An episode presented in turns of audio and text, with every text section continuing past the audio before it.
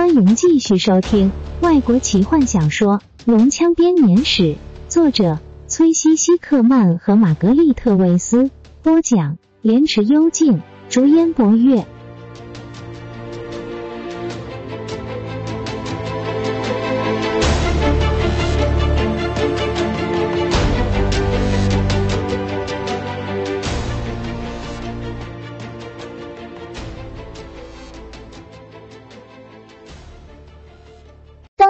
向远方的时候，你到底看到了些什么？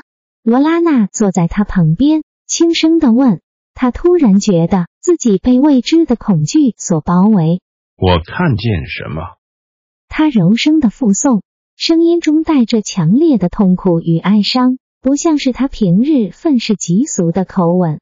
我看见时光糟蹋着人们，人类的血肉在我的眼前逐渐衰老。腐败，花朵盛开，在我眼中却已凋谢；满树翠绿，在我眼中却已落叶满地。在我眼中，世界一直处在黑暗中，沉浸在永恒的寒冬中。那这是大法师之塔给你的礼物吗？罗拉娜问，几乎吓得说不出话来。为什么？有什么理由吗？雷斯林露出少见的扭曲的笑容。为了要提醒自己，也只不过是凡夫俗子；为了要让我同情弱者，他的声音渐渐变低。我年轻的时候非常桀骜不驯，我是接受测验最年轻的候选者。我要让他们都知道我的能力。他瘦弱的双拳紧握。哈，我的确让他们知道了。他们破坏了我的身体，折磨了我的灵魂，直到我拥有了。他突然住嘴，眼光飘向卡拉蒙。有了什么？罗拉娜又害怕又好奇的问。没什么。雷斯林低下头，低声的说：“我不应该说的。”罗拉娜看见雷斯林的双手颤抖着，前额满是汗珠，法师的呼吸越来越急促，又开始咳嗽起来。这一切都是因他而起的。罗拉娜红着脸摇摇头，咬紧自己的下唇。我我很抱歉，让你回忆起这么痛苦的过去。我不是有意的。罗拉娜迷惑的低下头，让头发遮住她的脸。一个孩子气的举动。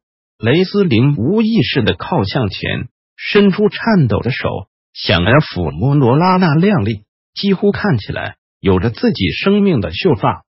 接着，他眼中看见自己逐渐老化的手，他无奈的微笑，很快的抽回手，靠在椅子上，唇上挂着那抹无奈的笑容。罗拉内并不知道，也不会知道。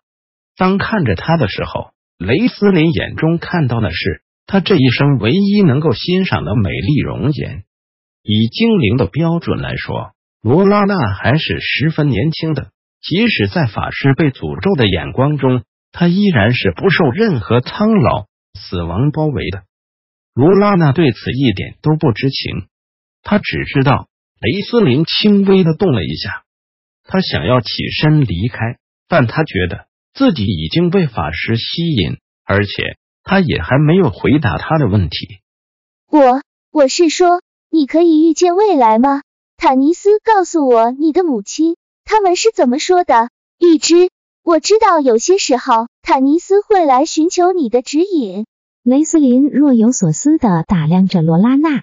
半精灵来找我讨论问题，并不是因为我能够预见未来，我不能，我不是预言家。他来找我的原因，是因为我愿意用脑，而其他的笨蛋们多半没有这种能力。但你之前说过，我们之中有些人也许再也不会相见。罗拉娜诚挚的看着他，你一定预知了什么事情？是什么？我一定要知道。是坦尼斯吗？雷斯林考虑了一下，当他开口的时候，声音小的几乎只有自己听得见。我不知道，他低声说。我甚至不知道自己为什么要这么说，只不过。在那短短的一瞬间，我知道他看起来在努力的回忆，然后他突然耸耸肩。知道什么？罗拉娜追问。什么都没有。如果骑士在这里，他一定会说是我想象力过度发达。那么，坦尼斯跟你说过我的母亲？他说，突然改变了话题。罗拉娜虽然有些失望，但仍然期望和他多说些话。好得到更多的讯息，所以他点头道：“他说他天生就可以看见未来，他可以看见许多即将发生的事情。”那是真的，雷斯林低声说，接着露出嘲讽的笑容。这对他实在太有用了。她第一个丈夫是个北方来的英俊战士，几个月之后，两人的热情很快就消逝。彼此都觉得十分的难熬。我母亲的身体本来就很虚弱，常常会陷入一两个小时的昏迷中。两人靠着她丈夫当佣兵所赚来的钱，艰苦的过活。虽然她丈夫有着贵族的血统，但她从来不提到他的家世。我觉得他所用的，甚至不是自己的本名。雷斯林眯起眼睛，不过我很确定，他告诉了奇蒂拉，这也是他为什么要到北方去寻根的原因。奇蒂拉，罗拉娜压抑着声音说：“这个名字对他来说就像是身上的一处伤口，同时他却也想要多了解这个坦尼斯所爱的女人。那么，那个贵族战士是奇蒂拉的父亲了。”他沙哑的说。雷斯林用锐利的眼光打量着他。是的，他低声说：“她是我同母异父的姐姐，比我和卡拉蒙大概大八岁左右。我推测她应该长得很像他的父亲，一个英俊，一个美丽，暴躁，没耐心，喜欢作战，强壮，而且毫无畏惧。”他的父亲把唯一的知识，也就是武术，都教给他。他出门的时间越来越久，有一天就这样不见了。我的母亲说服了那些追寻者，宣布他已经死亡。然后她嫁给我的父亲，他是个普通的男人，一个木匠。再一次的，他的预知能力。又没有帮上任何的忙，为什么？罗拉娜问。他被这个故事所吸引，同时也惊讶于这个平日沉默寡言的法师今天竟然这么健谈。但他却不知道法师只是为了要多看看他脸上的表情，才会如此多话。我和我哥哥的诞生是其中一件。雷斯林接着剧烈的咳起来，指着他的哥哥说：“卡拉蒙。”我该吃药了。他嘶哑的声音可以穿透最大声的谈话。还是你聊得太过高兴，完全忘了这件事。卡拉蒙的笑声硬生生的终止。不是的，小弟。他满怀罪恶感的连忙站起，在火上放一壶水。皮卡低下头，畏怯的不愿正视法师。雷斯林打量提卡片刻之后，转身面对罗拉娜。后者看着这景象，感觉到一丝寒意。雷斯林若无其事的接了下去：“我的母亲生过孩子之后，一直没有恢复过来。接生婆说我已经死了，要把我放弃。如果不是因为奇蒂拉，我可能真的死了。他常常说，他的第一场战斗仅仅就是为了我和死神搏斗。”是他抚养着我们，母亲当时已经没办法照顾小孩，父亲被迫整天工作以喂饱我们。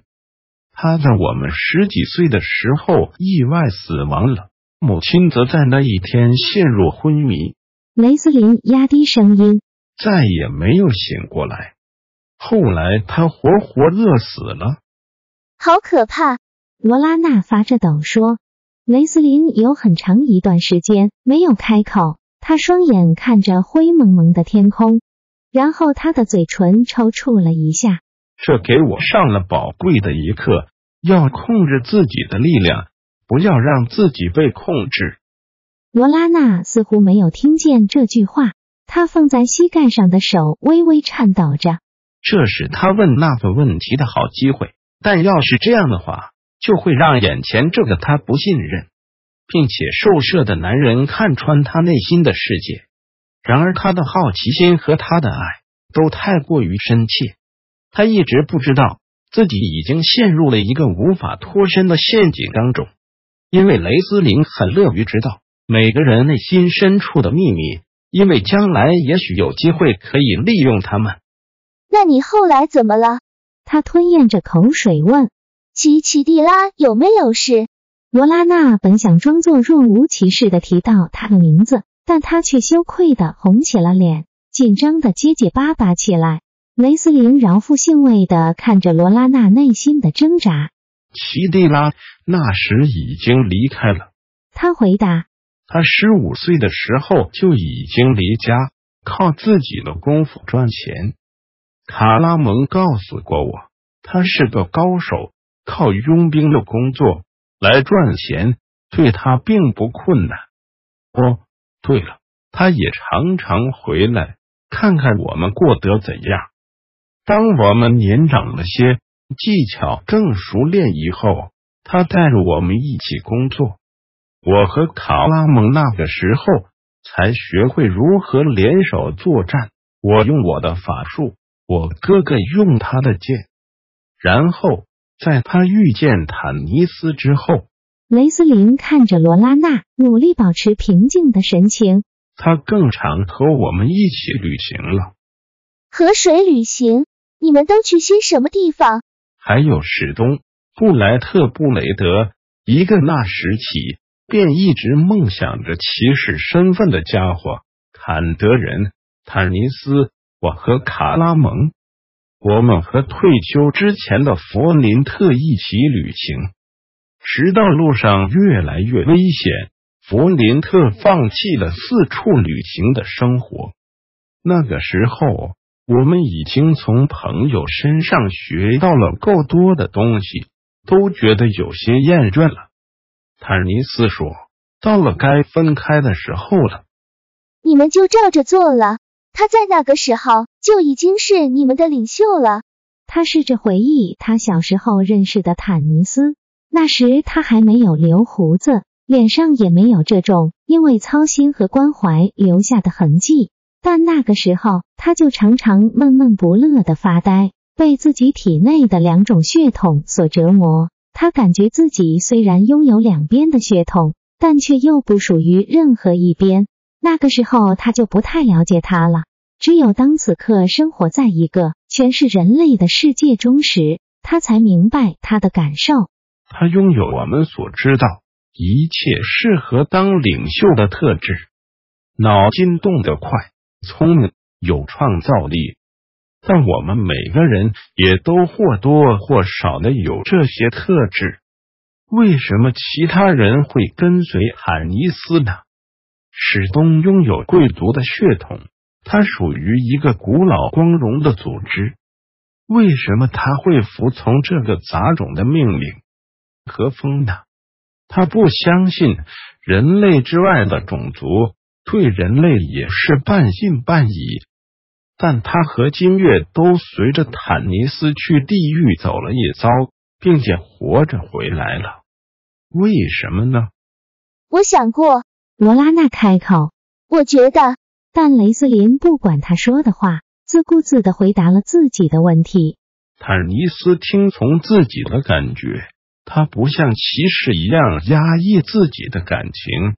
或是像和风一样隐藏他们。坦尼斯明白，有些时候领导者必须要用心思考，而不是用脑。本集就为您播讲到这了，祝您愉快，期待您继续收听下一集。